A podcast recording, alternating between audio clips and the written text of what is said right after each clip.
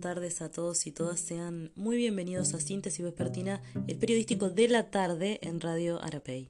Estaban ustedes escuchando la canción que daba inicio al programa de hoy. Se llama John, Songs for the Old Man, y es de el cantante John, como decía recién. Eres canadiense, es un cantante muy interesante si ustedes quieren bichar por ahí el contenido que produce y una canción realmente muy linda.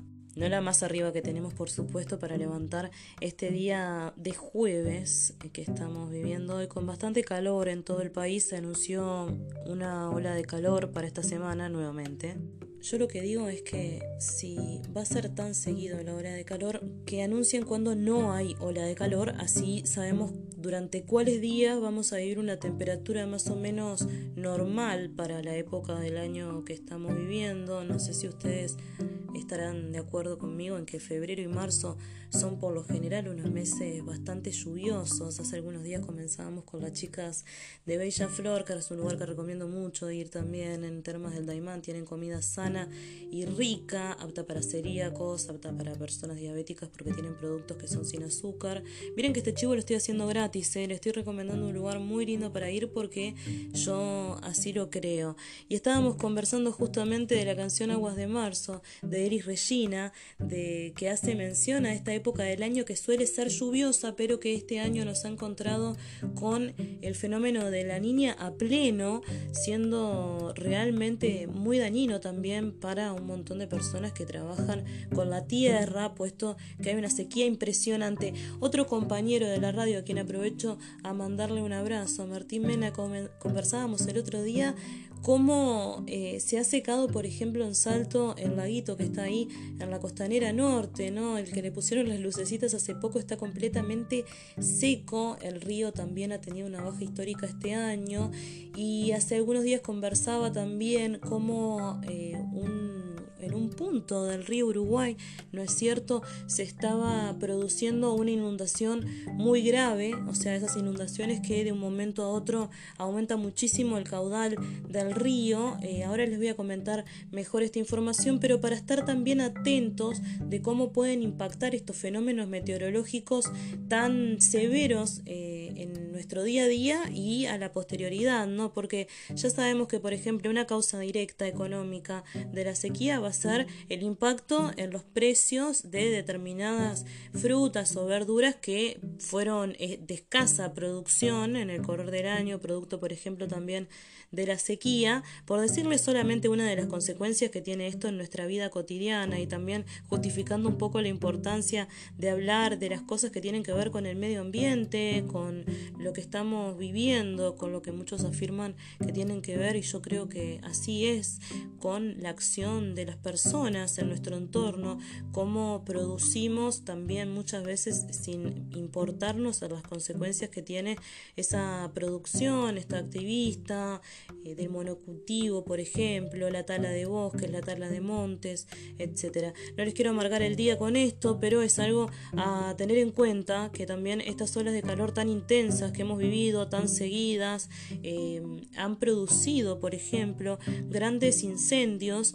Así pasó en el Bío Bío de Chile, eh, particularmente hubo una zona que se quemó el 80% de lo que había, o sea, las casas, eh, murió gente, murieron muchos animales, esto mismo está pasando en el Bolsón, en Argentina en este momento, así que no hay que acostumbrarse tampoco a esto porque tiene causas eh, que son rastreables, ¿no? que no son un bolazo, que podemos ir a ver qué dicen los científicos sobre las consecuencias que tiene producir de determinada manera en el ambiente, en el clima y por ende en nuestra vida, aunque también deberíamos no ser tan egoístas y pensar más allá de nuestra vida, ¿no? más allá de lo que afecta a nuestro día a día como seres humanos, lo que afecta a otras especies, lo que afecta a los animales que pierden su territorio, que pierden el lugar donde viven, cómo afecta también a la biodiversidad en general. Y hay que pensar, como creen también, y creo yo, algunos pueblos originarios, que todo lo que nosotros hacemos eh, al entorno también nos los estamos haciendo a nosotros mismos, que toda la acción que nosotros tengamos con nuestro entorno va a tener un impacto directo en si vivimos la vida bien o si vivimos la vida mal. No podemos pensar que podemos ir por ahí destruyendo territorios, destruyendo comunidades, destruyendo especies y pensar que eso no va a afectarnos a nosotros como seres humanos. Lo que tenemos que pensar también es un poco qué realidad, en qué realidad queremos vivir, si queremos vivir en una realidad como esta, en la que nos azotan constantemente las olas de calor, hay eh, graves eventos que están teniendo que ver con el calentamiento global y el cambio climático. Por más que estos sean fenómenos que de alguna manera eh, ya existen, ¿no? Por algo son nombrados el fenómeno de la niña, el fenómeno del niño, pero lo que plantean los científicos es que con la acción humana tan desastrosa que estamos teniendo en nuestro entorno, eso está teniendo un impacto directo en el aumento de estos fenómenos y en sus consecuencias que se vuelven, como les decía antes, más duras cada vez que suceden, ¿no? Como les decía en el día de ayer, Inumet advirtió por la ola de calor desde este jueves hasta el lunes, el instituto espera temperaturas extremas, mínimas iguales o superiores a los 21 y 23 grados y máximas iguales o superiores a los 37 y 39 grados. Eh, esta ola de calor afectará a localidades del noroeste y suroeste del país desde el jueves 9 de marzo al lunes 13 y Numet espera, como les decía anteriormente, temperaturas extremas mínimas iguales o superiores a los 21 y los 23 grados y máximas iguales o superiores a los 37 y los 39. Sin embargo, dicen también Cabe aclarar que en zonas donde se desarrollen tormentas y lluvias, las temperaturas podrán descender levemente en forma temporaria si no nos aniquila el vapor que se genera cuando hay ola de calor y llueve. De todas formas, la lluvia no es lo que ha caracterizado, como les decía, esta temporada, este verano, así que puede ser bastante eh, probable que no llueva. Esto es muy importante para que ustedes lo, tomen en cuenta. Es algo que no se hace en general, pero hay que cuidarse bastante la piel porque se advierte que se espera un índice UV extremadamente alto en la tarde y un riesgo de incendio forestal elevado y en aumento con periodos de escasa nubosidad y bajo contenido de humedad. Así que ya lo saben ustedes, pueden chequear también toda esta información en el Twitter de Inumet, quien estén en Twitter, se esperaría eh, hasta a, a partir de hoy, jueves 9, hasta el lunes 13 inclusive.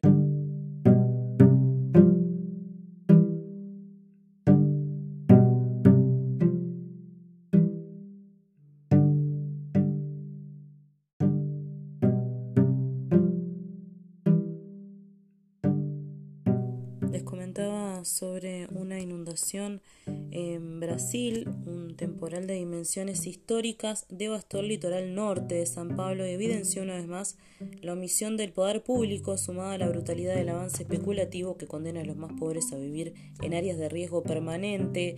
Es una nota que publicaba Brecha el último 2 de marzo de 2023, escrita por Marcelo Aguilar, que lo hemos tenido a Marcelo en síntesis vespertina, escribe él desde San Pablo.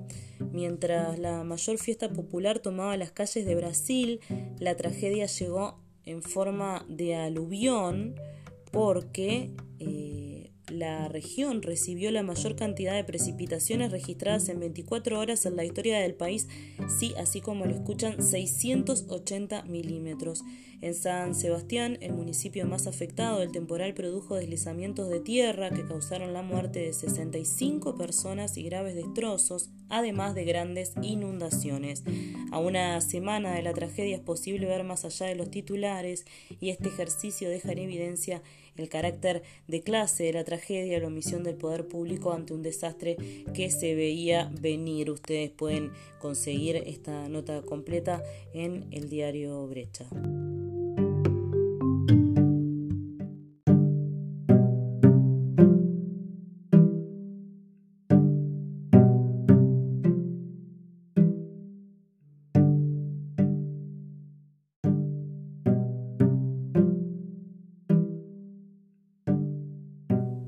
Brasil vamos a ver si lo convencemos este año también a Germán Milic de que nos acompañe en el programa que el año pasado conversamos muchísimo de Brasil sobre la realidad política de un país que estaba en unas condiciones bastante complicadas en el gobierno de Jair Bolsonaro y que ahora tiene muchas expectativas de lo que puede llegar a suceder con el triunfo de Lula, eh, una cosa que no hemos tenido oportunidad de conversar porque recién volvimos hace poquito tiempo nada más antes de ayer y ayer no programa por el 8M, así que en estos próximos días también nos vamos a estar comunicando con él a ver si una vez cada tanto por lo menos podemos tener más información sobre el gigante del continente.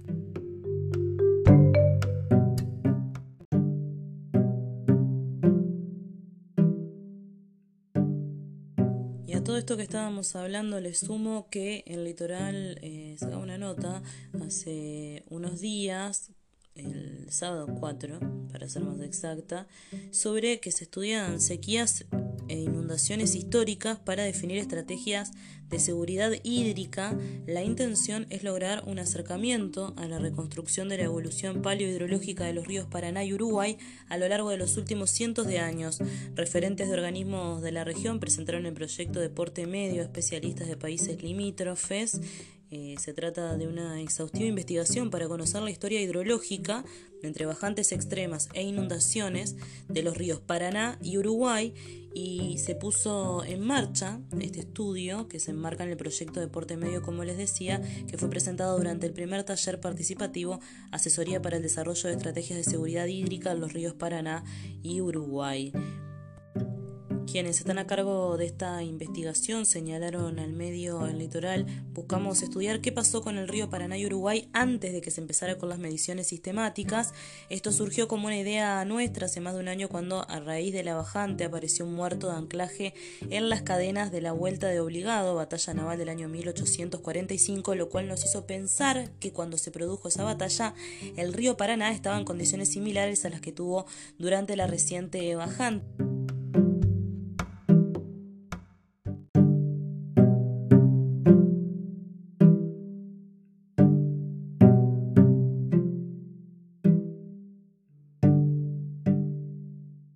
Antes de pasar a la entrevista que tenemos en el día de hoy, Aguas de Marzo, Deli Regina y Antonio Carlos Jovim. Lo dejo con este hermoso tema.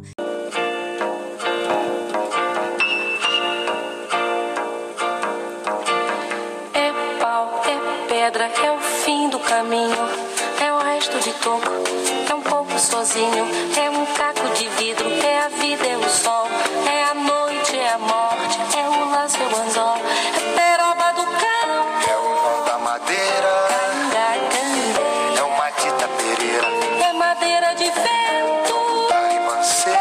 mistério profundo. É o queira ou não queira. É o vento ventando, é o fim da ladeira.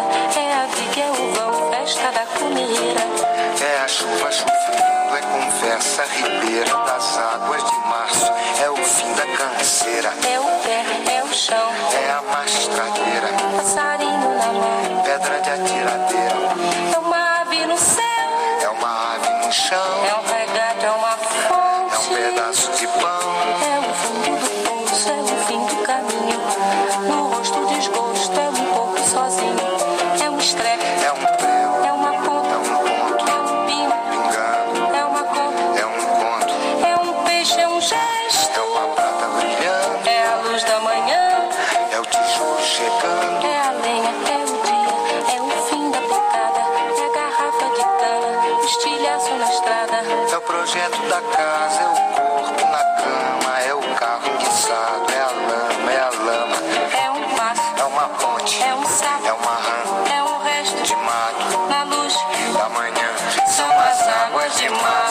fechando o verão. E a promessa de vida no teu coração.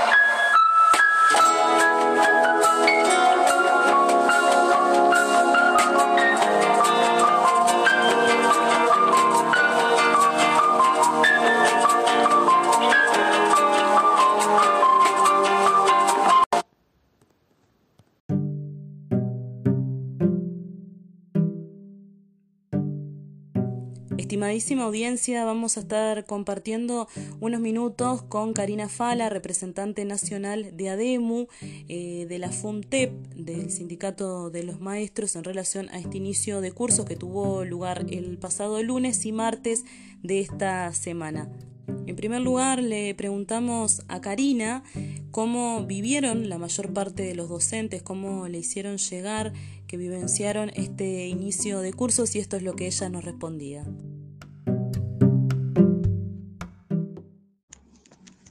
Bueno, en realidad los compañeros y las compañeras en las escuelas se manifiestan con gran incertidumbre. No tenemos muchas respuestas de cómo va a empezar a implementarse. Nosotros hasta ahora no estamos observando grandes cambios, solamente que existe un marco teórico, eh, que existen unos nuevos programas y eh, que el enfoque, digamos, ha cambiado, pero que básicamente la forma de implementarse esto en las escuelas no está claro. Eh, no tenemos orientaciones eh, precisas de cómo llevarlo adelante. Las compañeras y los compañeros entiendo que han eh, comenzado los cursos haciendo lo que saben hacer, ¿no? partiendo sus clases de proyectos en base a los contenidos y bueno, procurando que los chiquilines aprendan felices. creo que no hay grandes cambios en este primer tiempo.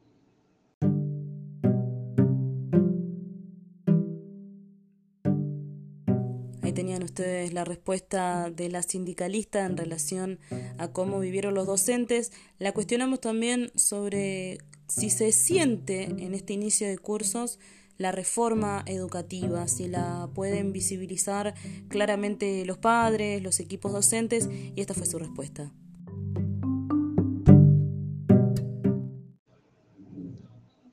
Yo creo que los padres no notan la diferencia como tampoco nosotros notamos la diferencia si uno em, todavía no evidencia el cómo se va a implementar, es muy difícil poder saber. Eh, hay contenidos que se han modificado, hay contenidos que se han recortado y hay contenidos que se mantienen. Entonces, si uno sigue eh, enseñando en base a los contenidos, las diferencias no van a estar.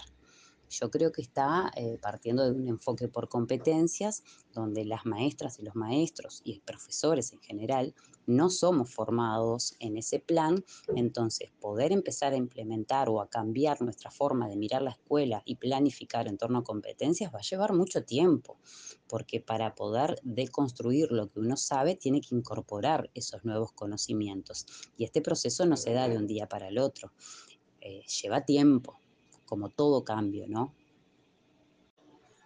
Los cambios básicamente se centran en el enfoque por competencias, insisto, en lo que las maestras, los maestros, los profesores no estamos formados, ¿no? Los cursos que nos han brindado tampoco nos han eh, formado o capacitado en esto. Han sido cursos muy escasos, virtuales, donde no tenemos un intercambio con formadores y que realmente no, tienen gran aporte teórico. Eh, básicamente entendemos que va por ahí. Eh, no, no, para nosotros es una reforma curricular más que una transformación educativa, porque una transformación educativa implica otros aspectos a mejorar de la escuela que en esta transformación o en esta reforma no se están teniendo en cuenta.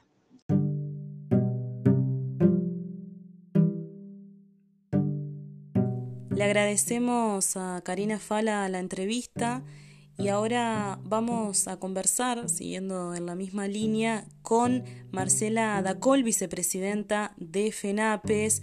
Eh, la recibimos con gusto en este programa para conversar también sobre la reforma educativa que se está llevando adelante. Estimadísima audiencia, vamos a compartir unos minutos con Marcela Dacol, vicepresidenta de FENAPES en este inicio de cursos que ha sido bastante cuestionado por los docentes que se encuentran sindicalizados frente a esta reforma educativa de las que venimos conversando desde el año pasado. Bienvenida Marcela al programa, un gusto tenerte. Bueno, gracias a ustedes en realidad por, por prestar los micrófonos. Un saludo para vos y un saludo grande a la audiencia también. Una cosa que se preguntan los padres, sobre todo, y las madres, es qué va a pasar en este inicio de cursos con la reforma educativa, eh, fundamentalmente qué cambia y cómo lo están viviendo los cuerpos docentes es la consulta que me genera en primera instancia hacerte, Marcela. Sí, eh, nosotros en realidad visualizamos que esta reforma o esta propuesta, la que llaman transformación educativa, eh, no es más que lo que se anuncia, sin embargo hay algunos elementos que nos preocupan este, y nosotros ya lo hemos denunciado y, tenemos las, alertas encendidas en ese sentido. Una de las cosas, por ejemplo, que, que nos preocupa y nos ocupa es el pasaje de algunas asignaturas de formato de asignatura a formatos taller, eh, por lo que eso significa, en primer lugar, que van a ser talleres optativos y semestrales, por tanto, por un lado, se va a recortar la carga horaria y recortar la carga horaria quiere decir que hay menos tiempo y, va a haber que este, seleccionar y, enseñar menos cosas. Y lo otro también el carácter de optativo. Puede ser que un estudiante durante su trayecto del séptimo, octavo y noveno nunca elija, por ejemplo, las áreas de ciencias o nunca elija un área relacionada con arte. Entonces digo, también nos parece que eso es bastante serio porque hay elementos de la educación que tienen que estar a disposición de todo el estudiantado eh, y luego, bueno, será el estudiante con, con, un grado de madurez, pero manejando qué es lo que contienen esas asignaturas el que tome la decisión. ¿Cómo se han mostrado los estudiantes frente a la reforma? Porque también se ha planteado desde las autoridades de la educación que esta reforma va a ser algo que apenas noten los estudiantes o que apenas noten los padres de los estudiantes porque son algunas cuestiones meramente administrativas o de enseñanza. ¿Ustedes lo ven de esta forma? Y bueno, nosotros en eso ponemos mucho énfasis, ¿no? Pero aparte, fíjate vos qué contradicción porque entonces, ¿para qué eh, anunciar una transformación educativa? ¿Para qué apelar? Em, primero, ¿para qué salir de un diagnóstico de que, la, de que la educación está mal? Porque ese es el primer diagnóstico, ¿no? Que la educación está todo mal y hay que cambiarla. ¿Para qué tanta propaganda? ¿Para qué tanto marketing? ¿Para qué tanta impronta de hacer este, eh, recorridas por, por el interior, la propaganda, los spots publicitarios, si en realidad la reforma va a ser imperceptible. Entonces, ¿qué es lo que se va a cambiar de fondo? ¿Y qué es lo que se va a este, cambiar de fondo para ustedes, Marcela? ¿Qué es lo que se está cambiando para nosotros, realmente? Una de las cosas que se está cambiando de fondo tiene que ver con esto, ¿no? Con la reducción que hay en, en algunos saberes que, que no era curioso que fuera artes, e historia y literatura, que no, porque generalmente son para quienes mantienen una postura eh, liberal en el sentido de economicista, eh, saber de música, saber de, dibujo, saber de, este, de literatura es como una cosa accesoria que no hace a las herramientas que la persona estaría necesitando para lo que ellos entienden es el campo laboral.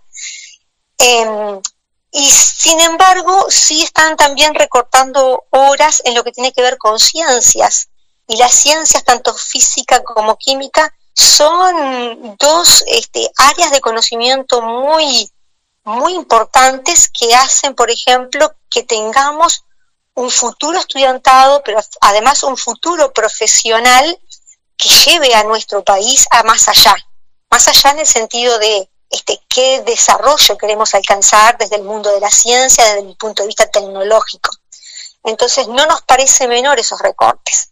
Nosotros este, lo venimos denunciando y decimos que es una educación que se empobrece porque está destinada para, para los pobres, que no tienen que saber nada más que sumar y restar y leer, eh, a los que se les quita eh, el derecho a acceder al acervo cultural, y a los que se les quita además la posibilidad de poder acceder a una formación terciaria que, bueno, le, los ayude a un futuro prometedor. Entonces, eh, eso es particularmente serio. No es que simplemente se recortó algunas horas y se pasó un formato taller amigable porque es más entretenido. Es lo que hay de fondo, es que cuando uno pasa el cernidor va a haber conocimientos que no van a estar allí y le va a hacer falta a, nuestras futuras generaciones. ¿Ustedes piensan entonces que hay una profunda carga ideológica, si se quiere, en este recorte de saberes, como plantean ustedes que se está llevando adelante? ¿Cuál es el sentido, más allá de, del rol que adquiere también el mercado y el mercado laboral y todo aquello, ¿no? Eh, ¿Qué pasa con, con lo ideológico? Estamos convencidos de eso, este, de que es profundamente ideológico y es profundamente ideológico porque eh, nosotros educamos para la sociedad que queremos. Para, y cuando decimos la sociedad nos referimos a nuestros futuros ciudadanos, pero también nos referimos a nuestro país productivo. Eh, ¿Qué eh, esquema de país, qué estructura estamos pensando que queremos tener? Entonces, algunos de nosotros defendemos a la educación como un derecho humano fundamental y que sea de acceso para toda la ciudadanía. Eh, planteamos, además, desde nuestra este, postura sindical y junto con los demás sindicatos que formamos parte del PIT-CNT, de que queremos construir una sociedad igualitaria en un país productivo y con justicia social.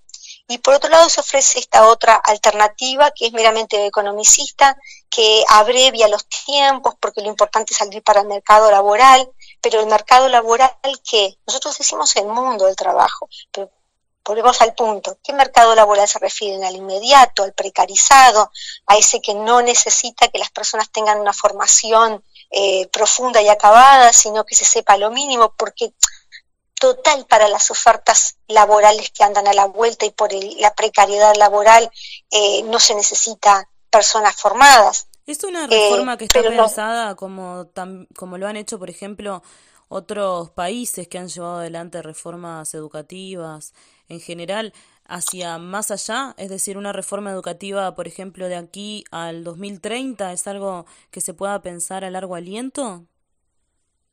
Sí, porque además esto, nosotros además ya lo tenemos estudiado, la FENAPES el año pasado presentó un libro que justamente tiene que ver con esto, ¿no? Con son, que son políticas internacionales que se elaboran este, eh, a nivel internacional y que hay, son recomendaciones del Banco Interamericano de Desarrollo y del Banco Mundial este, para los países. Pero claro, es para los países del tercer mundo para que sigan siendo países del tercer mundo. O sea, países con una población con bajo nivel cultural eh, que sea empleable en los escalones más bajos de la producción eh, y que no tenga una formación que le permita eh, despegarse en lo personal y, despegar también a un país hacia una economía más saludable. También habría que pensar eh, qué consideramos cuando consideramos educación, ¿no? Si la educación es una educación para la vida, por decirlo de algún modo, o si es una educación solamente para el mercado. Digo también porque por ahí con el tema de las competencias, desde el gobierno se ha planteado que es una educación como más práctica, ¿no? De, de aprender a ser persona, si se quiere, ¿no? Eh, mira, lo de las competencias este, es, es existe mucho material y sobre todo lo han elaborado las compañeras y compañeros que están participando en las asambleas técnico-docentes, pero más allá de eso, creo que el que tiene la imagen de una educación estática y aburrida y, este, y que sea simplemente de cátedra está con los papelitos atrasados. Quienes trabajamos en educación este, utilizamos metodologías y, tecnología en las aulas que permiten una dinámica totalmente diferente. Este, recurrir al, a la escaramuza o el pretexto de, que la competencia forma para la vida o que es un formato de enseñanza-aprendizaje más amigable, en realidad es faltar a la verdad. Ahí está. Eh, contame un poquito eh, cómo ha sido el diálogo con los actores de la institucionalidad educativa en este comienzo de curso frente a las problemáticas que plantearon los docentes y cuáles son estas problemáticas que les hicieron llegar en mayor medida a ustedes, quienes están a cargo de la representación de las demandas de los docentes.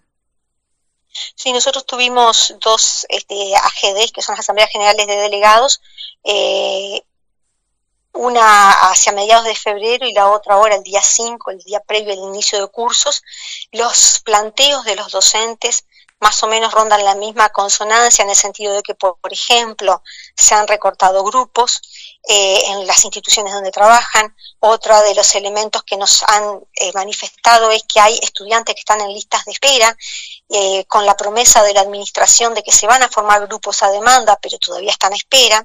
Por tanto, hay docentes que no han elegido aún sus horas de trabajo. Después, las, tanto desde el punto de vista administrativo y secretarios, nos manifiestan el problema que tienen con los talleres, porque el tener que desdoblar un grupo para taller significa que precisa otro salón y precisa que los docentes coincidan en el día y en el horario para poder hacer eso. Y, esas son situaciones muy complejas, sobre todo porque nosotros tenemos multiempleo. También ha quedado demostrado esto de que este, la elección de horas o la confirmación de horas no subsana la situación de multiempleo que tienen los docentes, quienes están o estamos en los grados más altos, eh, es verdad que elegimos prácticamente los mismos lugares o nos mantenemos con, con, los mismos grupos o en los mismos centros educativos, pero hay una enorme, una enorme rotación y ese es el problema con quienes están más abajo en el escalafón docente y eso no se ha solucionado ni se va a solucionar con esa medida.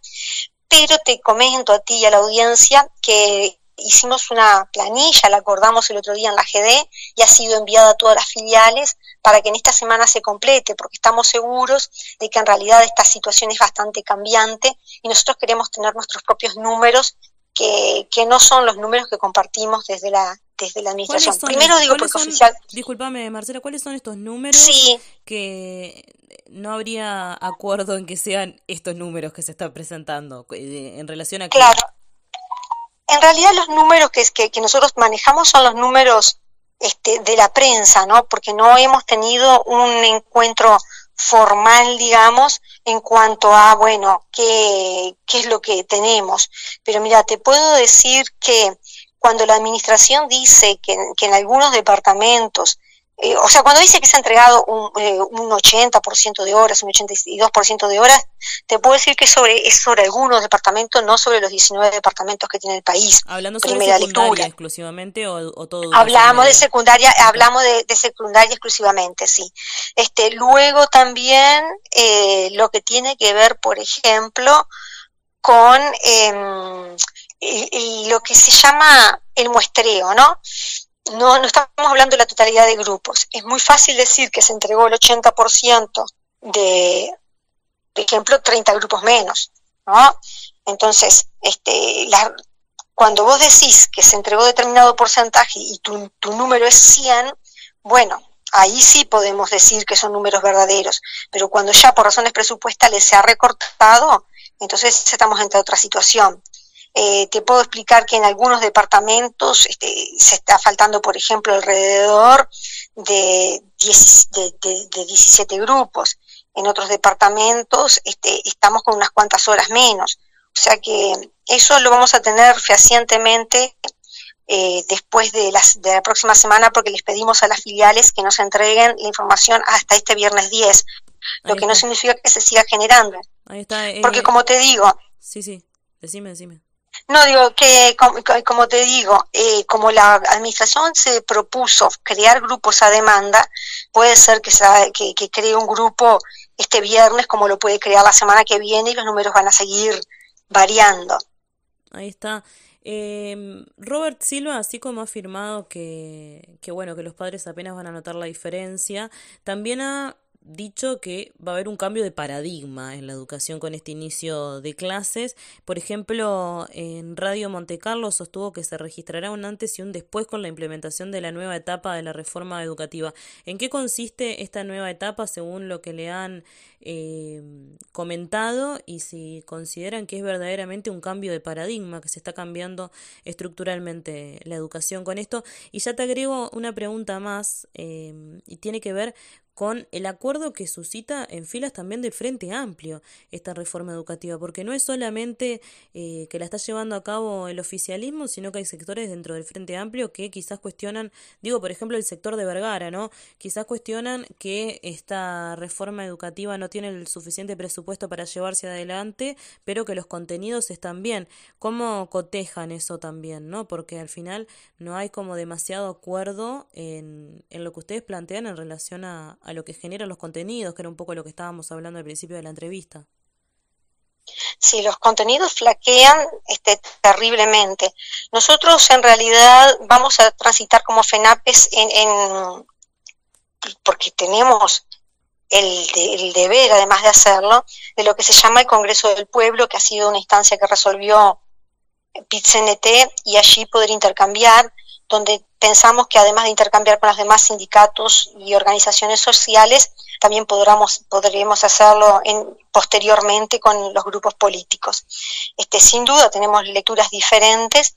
Ahora, acá hay una verdad que, se dijo y que nosotros también coincidimos y que tiene que ver que el presupuesto asignado eh, es muy menguado y no estaría asegurando las condiciones materiales para que se desarrollen las reformas que se están promocionando.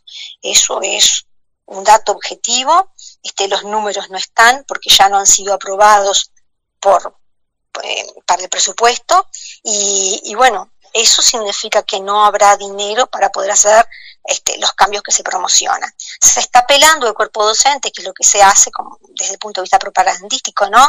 De, de adaptar, adoptar determinadas cosas, pero digo, si no hay garantías de trabajar en, si no tenés las aulas, si no tenés el número adecuado de estudiantes por aula, es muy difícil llevar adelante esta o cualquier otra reforma. Eh, por ahí escuché, eh, como la canción Pibe Cantina, en los pasillos de la villa se comenta, por ahí he escuchado eh, en la ciudad eh, algunos maestros quejándose eh, algunos maestros, digo particularmente en primaria, pero también lo he escuchado en otras instituciones educativas, eh, los grupos superpoblados, ¿no? Grupos que empiezan con un número bastante elevado de estudiantes por aula. ¿Esto es asiento del país? Eh, ¿Cómo lo ven ustedes? Es mayoritariamente sí. Nosotros una conquista que tuvimos a nivel sindical era haber podido reducir el número de estudiantes por grupo. Eh, y no es antojadizo, es, es, el número óptimo para poder tener un intercambio en lo que tiene que ver la relación pedagógica de enseñar y aprender. Y estos números se han cambiado con fines meramente eh, economicistas, o sea, hacer que te rinda más un docente, porque entonces en vez de trabajar, de pagar dos grupos este, con 35 alumnos cada uno, estás pagando este, no sé, estás pagando un, un docente este, con, con, con, todos los estudiantes juntos, ¿no? Entonces, esa es una situación. Pero lo otro que tenemos es, fíjate vos la paradoja, quienes hablan de un cambio de paradigma están alentando a lo que, a, a lo que se practicaba antiguamente o hace muchos años atrás con respecto a educación, que era un docente catedrático que dicte una clase, porque si tú tenés un grupo superpoblado no hay tiempo real de intercambio y tampoco hay espacio en los salones para poder transitar y poder este, hacer alguna dinámica de grupos. Por Entonces, ahí ustedes decían esa paradoja. Por ahí ustedes decían hace algunos meses que era una reforma que más que avanzar retrocedía al siglo XIX, o sea, lo, lo plantearon así algunas algunas personas que sí. yo entrevisté, por ejemplo, ¿no? Digo, en el paradigma sí, sí, de, de, de, la educación, de lo, para qué es la educación, de qué tiene que hacer un docente y demás. Exactamente, este, porque por un lado se está diciendo que se va a ir hacia formatos amigables, dinámicos, y por otro lado no tenés garantizadas las condiciones materiales para eso.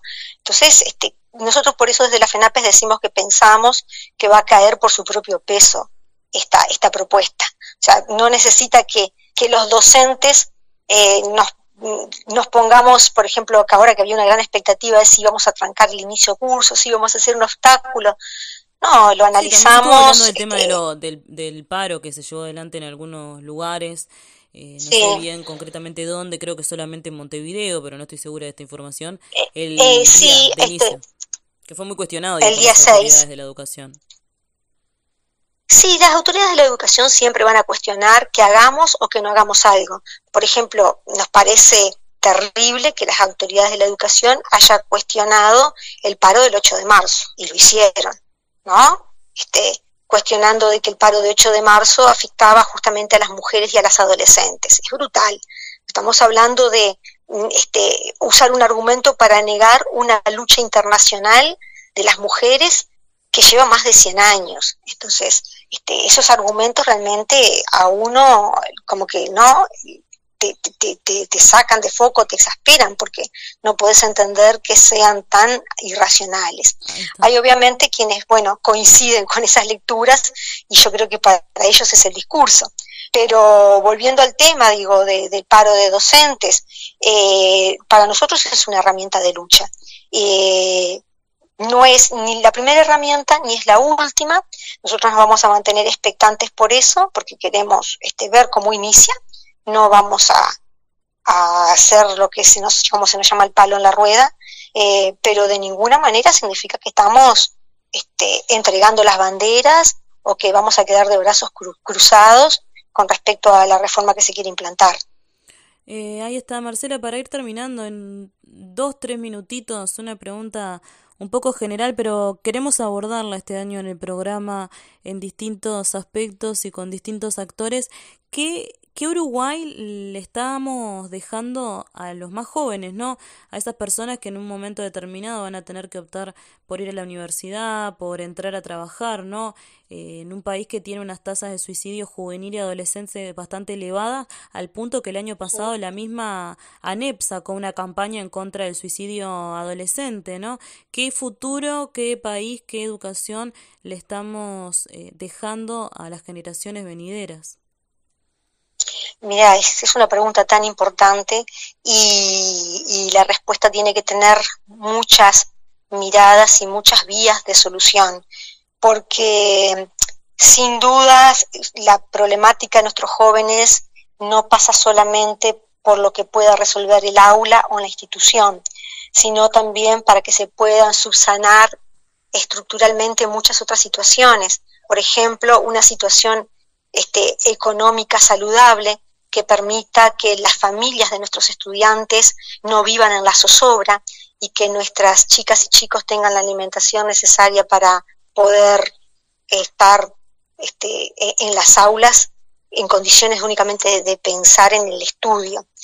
También tiene que ver con que eh, estén las condiciones dadas para el apoyo dentro de las instituciones en lo que tiene que ver con salud mental, porque podemos preocuparnos y hacer este, declaraciones, eh, videos, todo lo que tú quieras con respecto a el, suicidios de, de, nuestros adolescentes y de jóvenes, pero si desde las instituciones no tenemos equipos multidisciplinarios con la carga horaria suficiente que los puedan abordar, estamos en la misma situación. el sistema de salud Total, mm. y para, o sea, también recordar, porque pasó hace tiempo que, no sé si fue 2019, por ahí, hubo como 20, 20 y pico de centros ocupados por estudiantes y yo me tomé el trabajo de ir a entrevistarlos y una de las... Cada, cada centro tenía sus propios reclamos, ¿no? Pero algo que se repetiera, repetía era eso, la solicitud de equipos multidisciplinarios que puedan abordar los problemas de salud mental entendiendo que existen y que muchas veces se expresan, sobre todo en la adolescencia, pero en edad escolar también se expresan en el ámbito educativo y, muchas veces los docentes tienen que lidiar con situaciones que no tienen las herramientas para, poder, para lidiar y, y, ni los directores ni demás. No, totalmente, porque nosotros no somos técnicos en lo que tiene que ver con la salud mental. Tú le podemos acompañar a los estudiantes en lo que tiene que ver con el aprendizaje específico de nuestra área de conocimiento pero para eso se requiere un diagnóstico, se requiere un acompañamiento, los equipos que tenemos no son suficientes, ni tampoco tienen la cantidad de horas suficientes para poder abarcar la población estudiantil. Pero también yo te mencionaba hace un rato lo que tiene que ver con el sistema de salud. Este, eh, el sistema de salud en el área pública está también siendo recortada desde el punto de vista presupuestal. Y nuestros estudiantes, entonces, si no acceden a la, a la privada, a la salud privada y teniendo aún la salud privada, la cobertura, tener el dinero suficiente para, para pagar esos aranceles y esas consultas, tampoco estarían cubiertos. Tiene que ser accesible Entonces, hay un... mental. Eso es así, para todo Exactamente.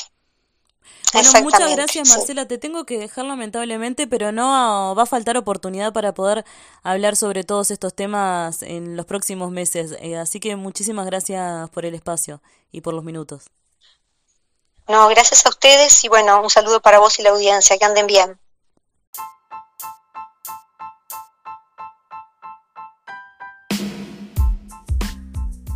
Y así me despido de ustedes y nos reencontramos mañana con toda la información aquí en Síntesis Vespertina. Chao.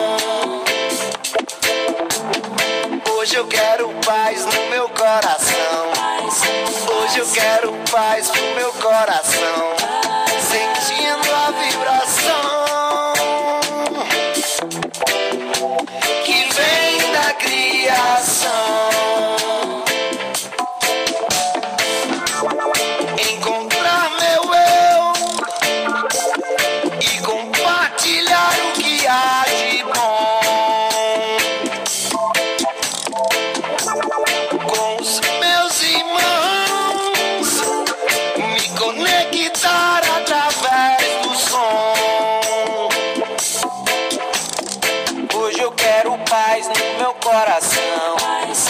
Hoje eu quero paz pro meu coração. Sentindo a vibração que vem da criação. Hoje eu quero paz no meu coração. Hoje eu quero paz pro meu coração.